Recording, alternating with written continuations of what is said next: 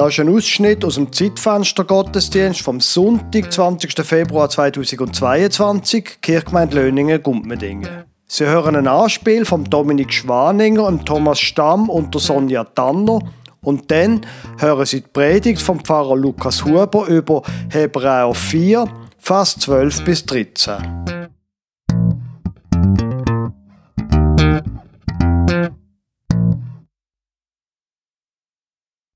So, ja.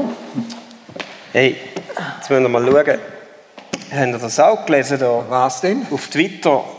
Ähm, weißt du, in Australien an dem Tennisturnier vom Novak Djokovic, ah. müsst ihr mal rasch lesen da, schau. Ja. Novak Djokovic wird immer noch in Quarantänehotel festgehalten. Wahnsinnig, hey. Hey, schau jetzt und da gerade nochmal, müsst ihr schauen. Es ist eine Frechheit, eine solche Persönlichkeit genau. ohne nennenswerten Grund festzuhalten. Also Serbien und die wahren Tennisfans stehen hinter dir, Novak. Also ich finde es auch eine wahnsinnige Frechheit. Also ich, es ist einfach nur eine Hexenjagd. Ich meine, was macht denn der dort? Der geht nur Tennis spielen und die machen jetzt so ein riesen Theater. Ich finde es eine riesen Frechheit, dass man Nummer eins im Tennis eigentlich an der Ausübung von seinem, seiner Arbeit hindert. Das ist doch einfach eine Frechheit. Also ernsthaft? Ja, sicher. Ich, ich finde es richtig, hat man den endlich mal aus dem Verkehr gezogen. Hast du mal gesehen, wie der auftritt? Dermaßen arrogant und frech und der, der ist mir schon unsympathisch vom Anschauen her. Und wenn ich mir vorstelle, dass ich mit dem auf einem Platz müsste stehen. Nein, jetzt tun doch nicht so. Geht mir genau so. Aber hey, von nichts kommt ja schlussendlich Ganz nichts, genau. Oder? Ja. Aber musst jetzt mal den nächsten Tweet lesen. Hey, das redet mir so aus dem Herzen. Oh, der feine Herr Djokovic denkt, als Top-Tennisspieler könne man in Australien ungeimpft einfach so reinspazieren. Schiefgelaufen. Ja, finde ich richtig. Weil, du musst, musst sehen, die Einwanderungsbehörde, die Nein. kann doch nicht einfach... Wahr jetzt müsst ihr hören. Also ich meine, die, hey, jetzt, die können doch jetzt für so eine Persönlichkeit mal eine Ausnahme machen. Das ist doch einfach ein völliger Blödsinn. Nein. Ich meine, der wird nur dort an das Turnier spielen. Was soll denn das? Hey, das ist Nummer eins im Tennis. Da wird man jetzt doch wohl mal können eine Ausnahme machen. Das arme Nein, von nichts kommt einfach ja. nichts. Aber immer, ist, äh, nein. Aber Und immerhin, jetzt musst du schauen, jetzt musst du schauen. Ich meine, es sind alle gegen den. Aber jetzt wenigstens die Serben. Ja, aber der hat ja gewusst, dass er hat geimpft sein und hat noch falsche Angaben gemacht auf dem Einreiseformular. Aber die Serben stehen hinter ihm. Jetzt musst du schauen. Serbiens Präsident Alexander Vucic sagt Djokovic die volle Unterstützung Serbiens zu. Genau. Da ist aber ein derartiger Mix von, von, von Politik und, und Sport, da hat das gar nichts damit, miteinander zu tun. Das ist gar keine realistische Sicht mehr. Ja, das regt mich auf, dass sich Politik da muss einmischen muss. Nein, das geht doch nicht. Aber hey, jetzt kommt's. Jetzt. Jesus wurde gekreuzigt, ihm wurde alles angetan, er ertrug es und lebt immer noch unter uns. Jetzt versuchen sie Novak auf die gleiche Weise zu kreuzigen und ihm alles anzutun. Genau so ist es. Genau so. Das ist, das ist ein, ein Interview vom Vater von Novak Djokovic. Der hat das in einem Interview gesagt. Und das ist jetzt mal ein würdiger Vergleich. Mich dunkt es auch, dass der Djokovic wie Jesus hier in Jerusalem durch die Stadt getrieben wird, ohne dass er eine Schuld hat. Er hat gar nichts Falsches gemacht. Er hat nichts gemacht. Er ist unschuldig und wird jetzt so wie ein Märtyrer behandelt. Ich bin fassungslos. Das kann jetzt wirklich nicht dein Ernst sein. Das ist doch einfach so. Sie wollen nur ein Exempel statuieren. Hey, das ist Nummer eins im Tennis. Jetzt versteht das doch mal. Ja, nein. Sag mal, spinnst eigentlich?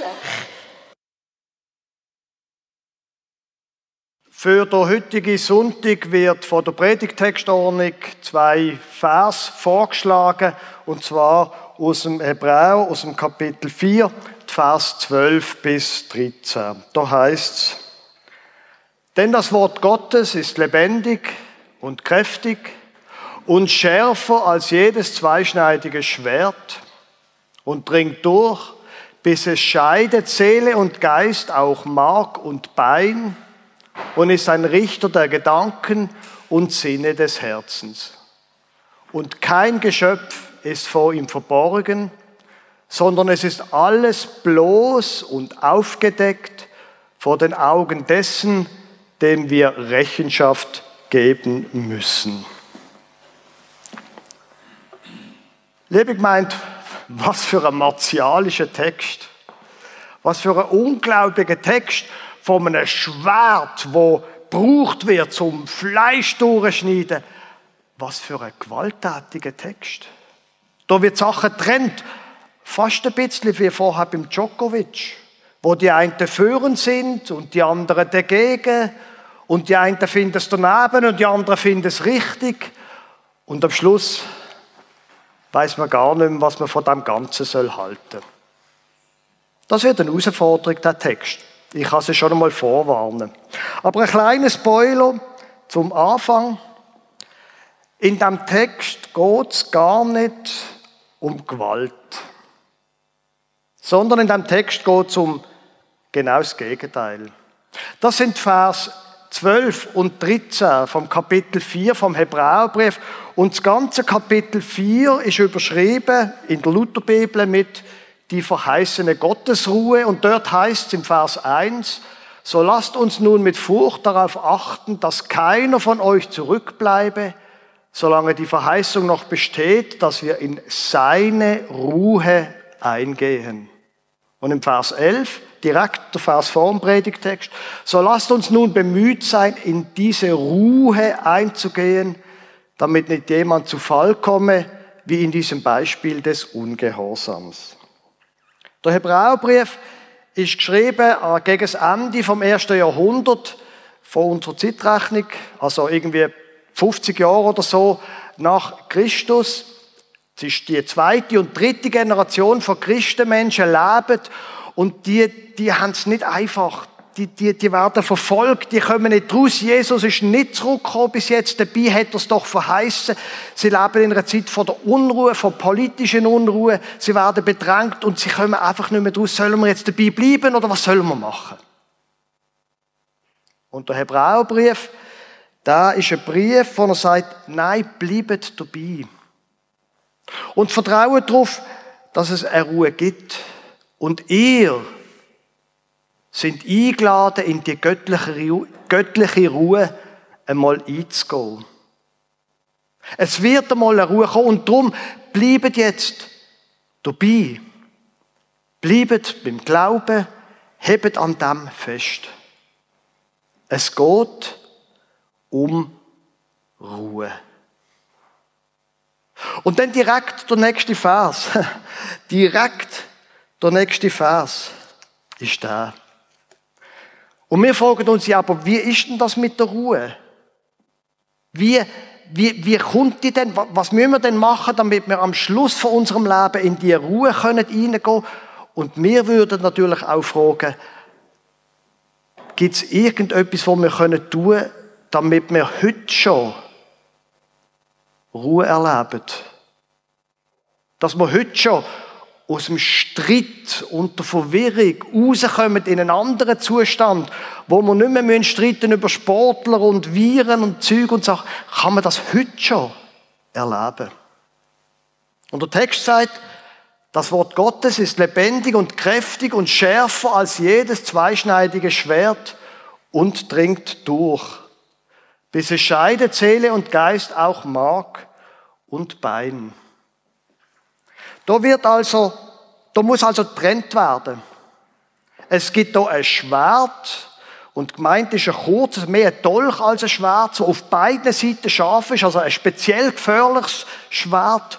Und das schneidet und dringt durch und scheidet Seel und Geist, auch Mark und Bein. Und der Ausdruck Mark und Bein, den kennen wir ja. Wörtlich heißt es auf Griechisch er dringt zum Trennen ähm, Gelenk und Mark, also das Innere vom Knochen. Also ein anderes Bild als das, was der Luther mit Deutsch übersetzt hat.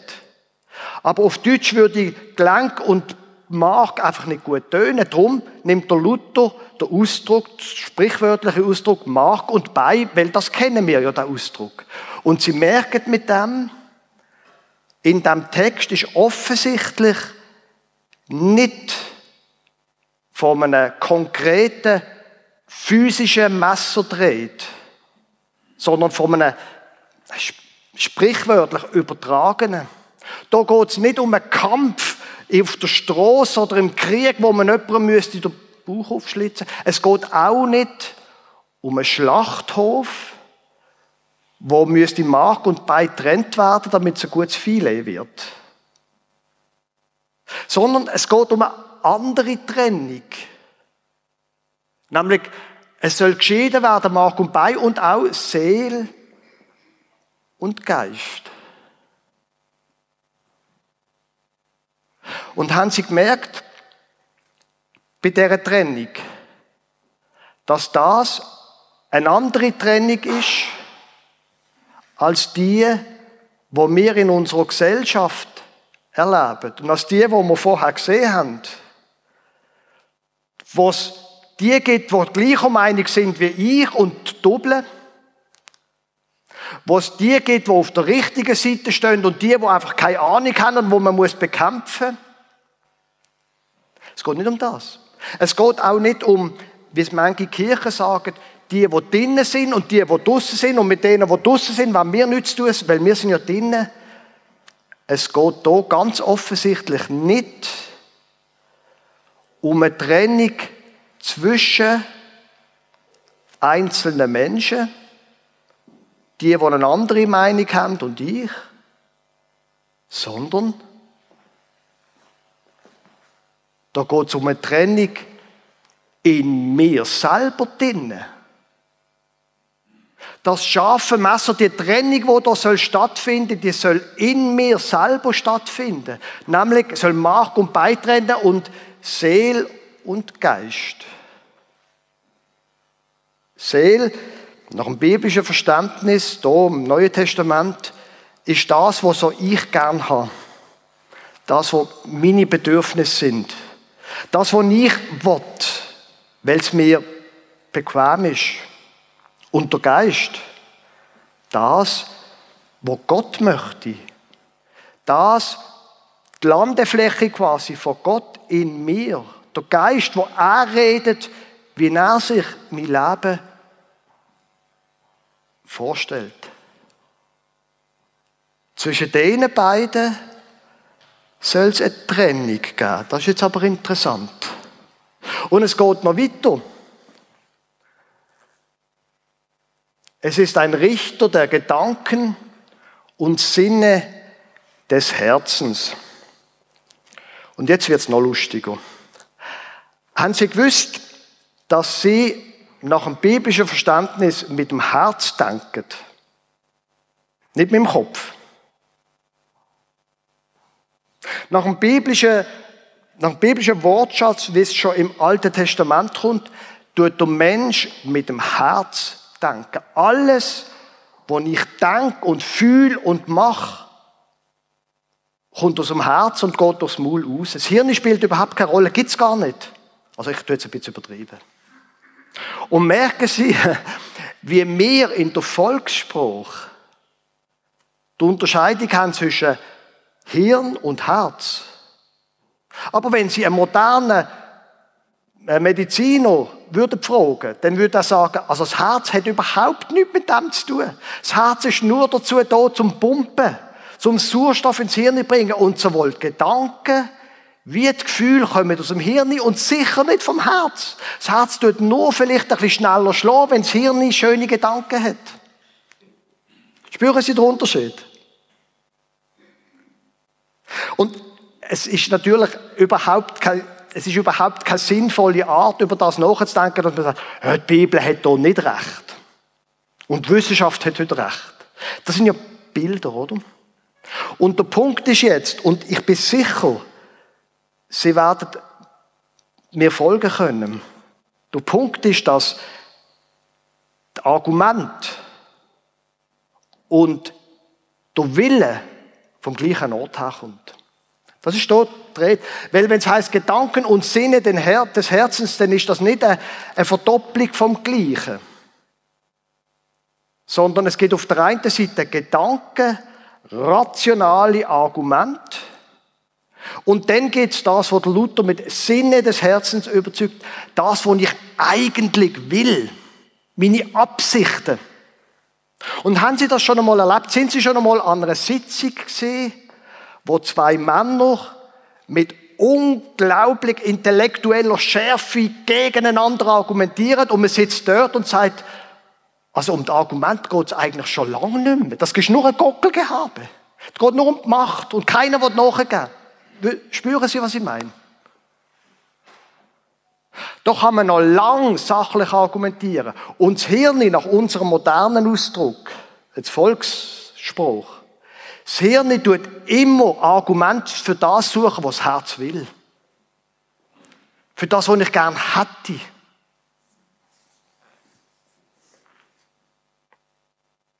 Und das soll beurteilt werden.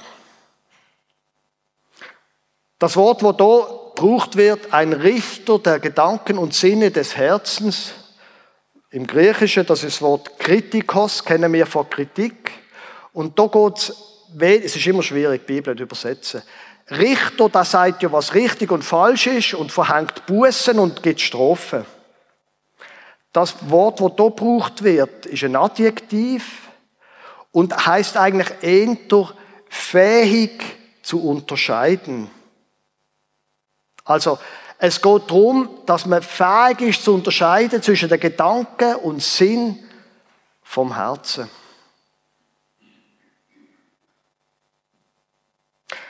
Und ich habe Ihnen ein Geheimnis verraten. Wir sind ja da unter uns. Meine Frau würde sagen, also Lukas, das ist, der hat schon noch gute Seiten. Aber auf manche Sachen könnte ich eigentlich verzichten. Ich meine, wenn ich nicht gute Seiten hätte, hat sie mich wahrscheinlich nicht geheiratet. Und dann gibt es da andere Seiten, wo sie ganz gut könnte darauf verzichten. Und unterdessen befürchte ich, hat sie mir durchschaut, wenn ich meine 15 Argumente bringe und hat gemerkt, ja, gut. Nochmal zurück zum Anfang. Es geht darum, wie wir in die göttliche Ruhe hineinkommen. Und dann ist es gut, wenn wir lernen, da gibt es Sachen in uns, die sich unterscheiden zwischen dem, was wir eigentlich wollen und dem Argument. Und da gibt es etwas, wo das in der Lage ist zum Trennen, zum Scheiden voneinander. Und Ruhe kehrt dann ein, wenn wir fähig sind, auch zu erkennen, zu beurteilen, was sind jetzt einfach blöde Argumente und über das, was ich eigentlich will, reden wir gar nicht.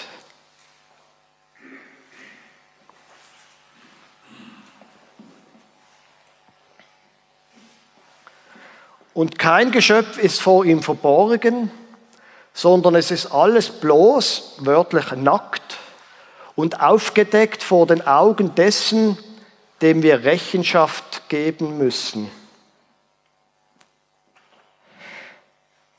Sehen Sie, wie das ein Text ist, wo es eher um einen Operationssaal geht, als um einen Schlachthof. Und wenn das zum Glück das Messer, wo da operiert wird, scharf ist, und man kann ja nur hoffen, es ist wirklich scharf, wenn ich schon muss operiert werden. Und es ist sogar schärfer als alles, was das Spital in Schaffhausen hat. Und dann muss selbstverständlich müssen Sachen aufdeckt werden. Kein Chirurg würde durch ein Hemd schneiden, wenn er mir einen Bruch operieren müsste. Er würde wollen, dass es nackt ist das Stück Haut, das er reinschneiden muss. Und so ist es auch Gott bei Gott. Es ist dumm, wenn wir annehmen, wir können irgendetwas von ihm verbergen. Es ist dumm, wenn wir meinen, wir können nicht nur andere Menschen mit guten Argumenten zudecken, wenn wir eigentlich etwas anderes wollen. Und vor Gott müssen wir es schon gar nicht probieren. Jetzt haben wir noch über einen Teil von diesen beiden Versen noch nicht geredet, nämlich über den entscheidenden Teil. Wer genau ist denn jetzt das? Ist das ein Appell an uns, dass wir da sollen an uns selber rumschnäfeln, damit es gut kommt, damit wir das Heil bekommen, damit wir zur Ruhe kehren? Nein. Das Wort Gottes ist lebendig und kräftig. Das Wort von Gott macht das, dass wir jetzt schon auf dieser Welt können Ruhe erleben und Frieden. Und das Wort von Gott, wenn wir bei dem bleiben, macht es einmal, dass wir in die himmlische Ruhe einkehren, wenn unser Leben auf dieser Erde vorbei ist. Und wie manchmal ist nicht so klar, wer meint er jetzt extra auch da mit dem Wort von Gott?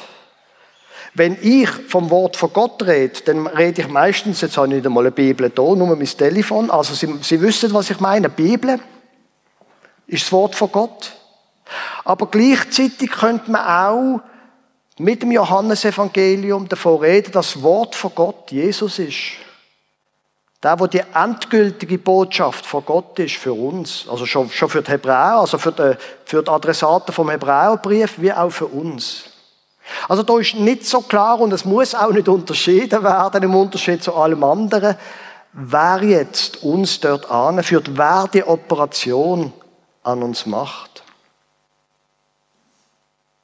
Aber der Hebräerbrief sagt, liebe Leute, ihr, wo viel Spaltung erlebt habt, ihr, wo in Schwierigkeiten steckt, ihr, wo Unverständnis erntet von den anderen, ihr, wo Findschaft erlebt, bleibet beim Wort von Gott.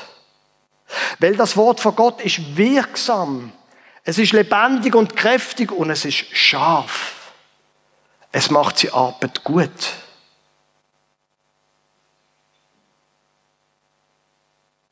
Bleib dabei. Auch wenn du in die Situation vielleicht mehrfach kommst, dass du merkst, ich werde dort in dieser Gruppe einfach nicht wahrgenommen.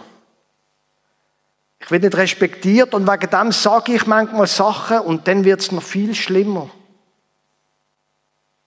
Oder wenn du spürst, manchmal da bin ich so, so neidisch. Und dann sage ich Züge, wo ich nachher einfach bereue, wo einfach dumm sind, wo einfach dumm sind. Und manchmal wollte ich mir einfach nur durchsetzen. Und dann argumentiere ich. Und manchmal, da bin ich so unter Druck, dass ich dann auch noch das dritte Bier trinke. Oder noch eine vierte Schocke ist. Weil ich denke, ich habe es verdient. Und ich weiß ja, es hilft nicht. Bleib am Wort von Gott. Wir werden auf dieser Erde nicht perfekt werden. Aber wenn wir dabei bleiben, werden wir zum Ort der Ruhe kommen. Und die Ruhe wird hier schon können erlebbar sein. Und wir lesen gerade noch einen Satz weiter im Text. Vers 14. Weil wir denn einen großen hohen Priester haben, eine Anspielung an Jesus, Wort von Gott, oder? Einen großen hohen Priester haben, Jesus, den Sohn Gottes, der die Himmel durchschritten hat, so lasst uns festhalten an dem Bekenntnis. Denn wir haben nicht einen hohen Priester, der nicht könnte mitleiden mit unserer Schwachheit, sondern der versucht worden ist in allem wie wir, doch ohne Sünde. Darum lasst uns freimütig hinzutreten zu dem Thron der Gnade, auf das wir Barmherzigkeit empfangen und Gnade finden und so Hilfe erfahren zur rechten Zeit. Und wenn man das Ganze zusammennimmt, dann bin ich persönlich erinnert worden an das, was wir uns als Kirchenstand als Leitbild gegeben haben. Dort links sehen Sie es, es geht um Beziehungen bauen. Wir sind nicht allein unterwegs. Wir sind gemeinsam unterwegs. Wir wachsen aneinander. Wir lernen aneinander aus Unterscheiden von richtig und das andere. Es geht darum, dass wir das Leben gestalten. Für uns selber, aber auch zusammen. Und es geht darum, dass wir den Glauben vertiefen. Das, dass Gott bei uns ist, in unserer Schwäche, in unserem Unfrieden. Dass er barmherzig ist und dass wir einfach zu ihm kommen können, so wie wir sind. Weil er nimmt uns an. Amen.